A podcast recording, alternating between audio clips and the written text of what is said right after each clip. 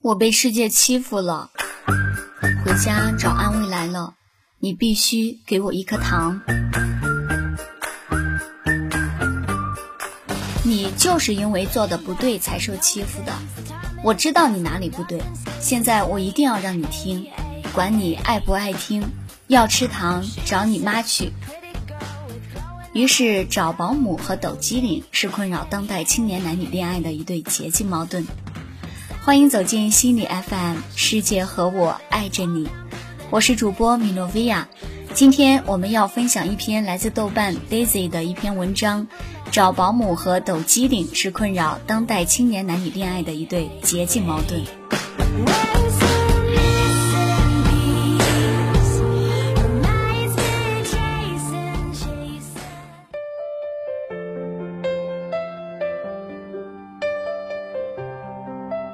以下是来自福州风味肉松的一封信。你好，人生第一次求助场外观众，好紧张。男朋友经常向我抱怨，最近的一个例子，经常抱怨甲方太差了，很生气。比如到同一个地方，他的飞机比甲方早到三个小时，甲方就让他在机场等。又比如不太必要的出差，甲方为了以防万一，非要拉他去出差。对于这些事情，他经常向我抱怨。碰到这样的情况，我经常说：“这事儿你先别生气，你想想，你要是在他们的位置上，你又会怎么做呢？”其实我觉得甲方没有错，是他看问题的方式有错。然后他就说我胳膊肘往外拐，说我帮着甲方说话，还说他都累成那样了，还要叫他妥协。我说我不觉得这是妥协。他说：“你还是不明白，我不需要你给事情找理由，我只是希望你知道心疼我。”哎，我经常觉得跟他不在一个频道上。可他说：“你必须按照我的频道，这样你没损失，我也高兴。为什么非要按你的频道？搞得本来没有事情，还要激起我的情绪呢？照你的意思，再苦再累，不能发牢骚。”然后我就很生气，我觉得我没做错。这是我们每一周都会发生冲突的一个事情的模板，每次都是一个死循环。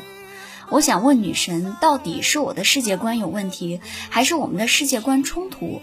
到底怎么破？是我应该适应他，在他每次抱怨的时候，顺便把甲方骂一顿吗？为什么觉得我做不到呢？不知道怎么跟他相处，到底还是我不够爱他，还没有勇气改变自己适应他吗？亲爱的福冈风味肉松，我想对你说，你这样的例子我身边实在是太多了。有的时候是男的抱怨女的讲道理，有的是女的抱怨男的讲道理，反正最后大家呀都弄得怒气冲冲，双方诉求差太远了。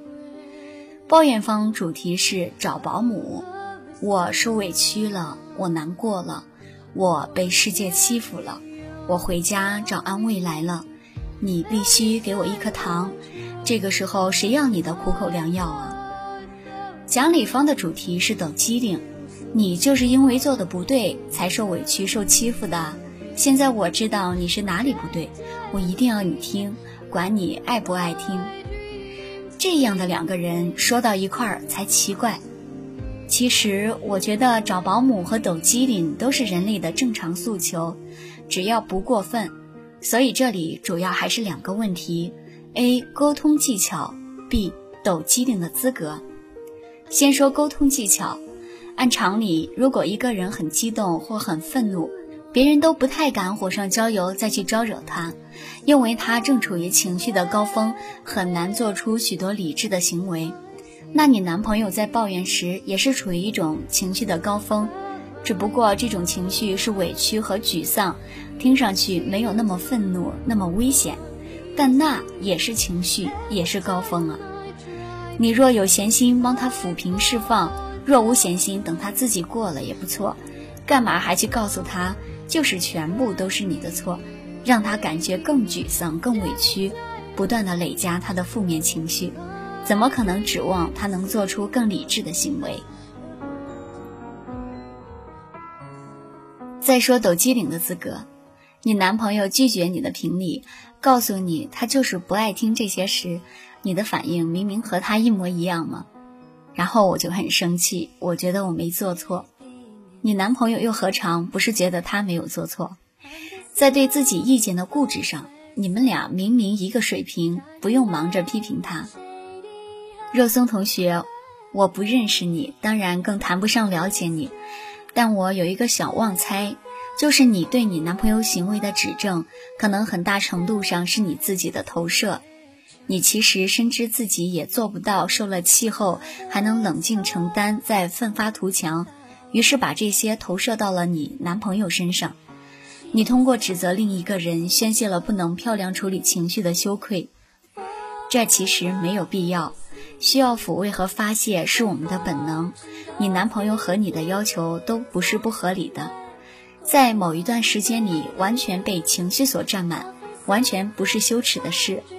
谁能当跟女人调情时都是冷静的零零七呢？我们都只是普通人，也只会遇上和爱上普通人，不必把他和自己朝特工的绝路上逼了。这跟爱不爱什么的都没关系，这只是个过日子态度的问题。